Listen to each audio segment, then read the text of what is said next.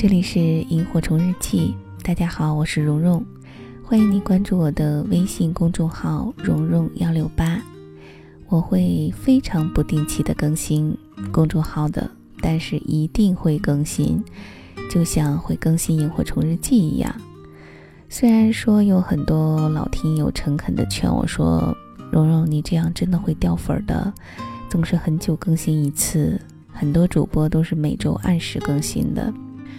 但其实我我是希望有这样的一个状态哈，就是当我看完一篇文字之后，想立刻录制下来分享给你们，不用考虑是否迎合了大多数的需求，也不用考虑是否有很高的点击率。我认为在这种状态下录制出来的效果可能会更好。虽然之前有很多期，说实话我是没在状态的，但是留言里依然。有人在夸赞、在鼓励我的时候，我就会觉得很愧疚。所以，嗯，就说这么多。接下来的这篇文章是我刚看到就打开电脑来录制了，来自于冯唐的《活着活着就老了》，分享的是序言部分，写给二十年之后的我。以下的时间一起来听。六十六岁的我，你好啊！我有一个大我九岁的哥哥。昨天开车离开北京去海边了。他恨北京，但是又怕冷，所以冬天像熊一样宅在北京的暖气里。暖气一停，海棠花一开，他就逃离北京，去山东的海边，杀掉一年里的其他时间。就像他习惯性的恨北京一样，他也习惯性的打压我。在过去的四十年里，总强调我不如这个人，不如那个人。当我在世俗的标准里似乎比这些人牛逼了之后，他又会强调一切到最后都是无意义的。无论从宇宙还是佛法的角度看，我们都如恒河沙一样平淡无奇。昨天我给他践行，他没喝酒，平生第一次没打压我，说了如下的话：“老弟呀。”我不是打击你啊，其实人和人都差不多，谁能比谁强多少呀？但是极其个别的人，后天遭遇了绝大多数人没遭遇的事儿，还万幸的活了下来，可就成了所谓的天才。所以说，这天才不是天生的，天才是后天的偶然。就比如我有一个同学，失手把三岁的儿子从三楼摔了出去，儿子竟然没死没伤。你猜怎么着？之后看什么事物都是零和一的组合。后来他儿子就成了顶尖的电脑黑客。我现在回想你的成长，你五岁那年生了一场大病，甲肝高烧，胆道蛔虫剧痛，差点没死。活过来之后，你脑子坏掉了。啊，对，还有啊，十岁那年的夏天下雨，你不赶着回家，在槐树下坐着。看中学的女生放学往家赶，雷劈下来，槐树死了，你没死，你脑子进一步坏掉了。所以从今天起，我承认你与众不同，是个后天形成的天才。今年的生日很快就要到了，我很快就要到四十六岁了。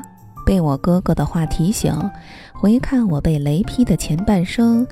我如果在二十六岁时遥想四十六岁，会如何勾勒这二十年的日子呢？我很有可能会留在协和医院妇产科，每天六点起床，七点查房，九点上手术或者出门诊。中午或许能睡一下下，下午再上手术或者泡图书馆，晚饭或许还能喝点酒。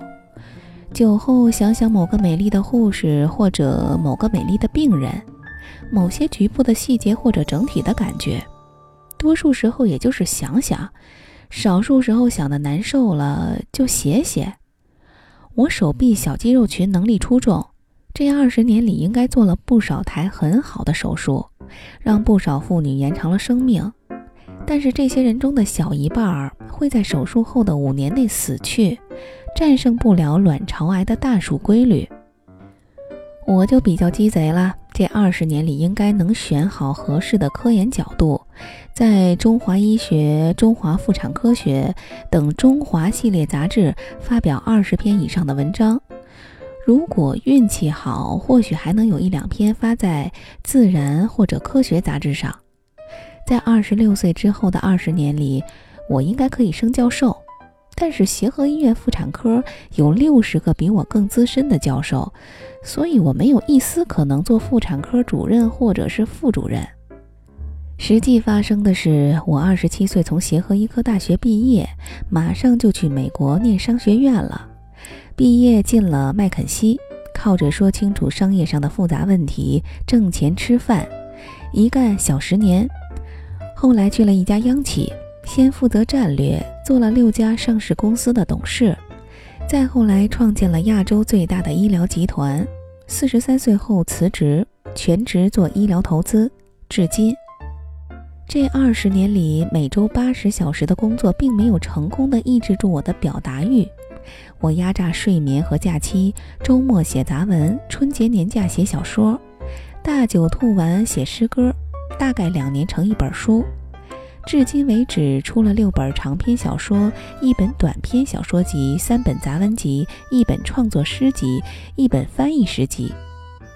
我哥有一次喝多了，说：“其实呀，你在文学上的运气超级好。你看啊，你写十五岁到三十岁的半自传《北京三部曲》，拍成了电影电视剧，很多青春期的学生会读，很多想了解北京的人会读。”你酒后乱写的《怪力乱神三部曲》，其中《不二》成了卖的最好的繁体中文小说。你还没被佛教徒打死，你可真鸡贼！过去十年，你的短篇小说也卖了好几个电影改编权，杂文集就在你一直瞧不起的机场书店里卖着。你还创立了超简诗派，每到三月有自来水的地方，就有人提到“春风十里不如你”。多少诗人写了一辈子，一个字也留不下来呀！你还重译《飞鸟集》，创造了在二十一世纪诗集被下架的历史。其实你想想，你还想干嘛？多受招辱！你现在死掉，相当完美。我想了一下，我哥说的对呀。我心目中的文字英雄，多数没活到我现在这个岁数。卡夫卡四十一岁死了。劳伦斯四十四岁，王小波四十五岁，凯鲁亚克四十七岁，卡佛五十岁。一个日本朋友送了我一张巨大的纸，纸的大标题是“二十一世纪”，下面密密麻麻地列出从二零零一年到二一零零年的每一天。他想用这张纸劝我珍惜光阴，努力奋进。我在这张纸的面前站了一会儿。清清楚楚地看到一个事实，在这密密麻麻的日期里面，必然有一天是我在人世的最后一天。我想到的是：第一，绝不在无聊的人和事儿上浪费时间，哪怕一天；第二，继续用各种可能的方式推进医疗的进步，缓解人类肉身的苦；第三，呼吸不止，写作不止，老老实实的放开写。能写多少算多少，看看还能写出多少人性的黑暗与光明，缓解自己和他人内心的苦。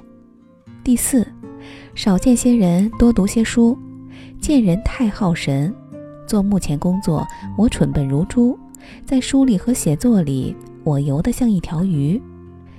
活着活着就老了，活着活着就挂了。天亮了，睁开眼，又转了。希望二十年后能看到你，布衣，冯唐，二零一七年四月于北京不二堂。为寂寞的夜空画上一个月亮，把我画在那月亮下面歌唱。清清的房子，画上一扇大窗，再画上一张床，画一个姑娘陪着我，再画个花边的被窝，画上灶炉与柴火，我们一起生来一起活。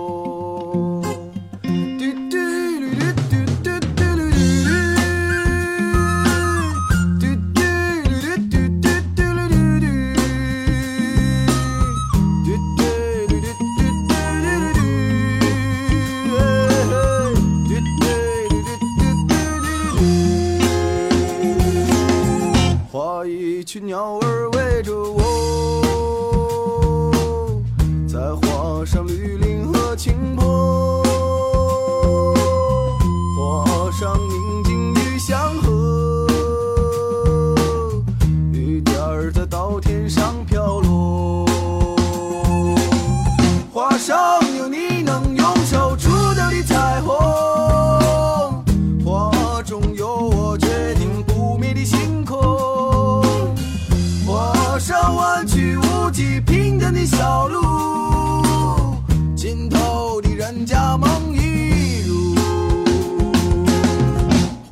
上母亲安详的姿势，还有橡皮能擦去的争执，花生四季都不愁的粮食。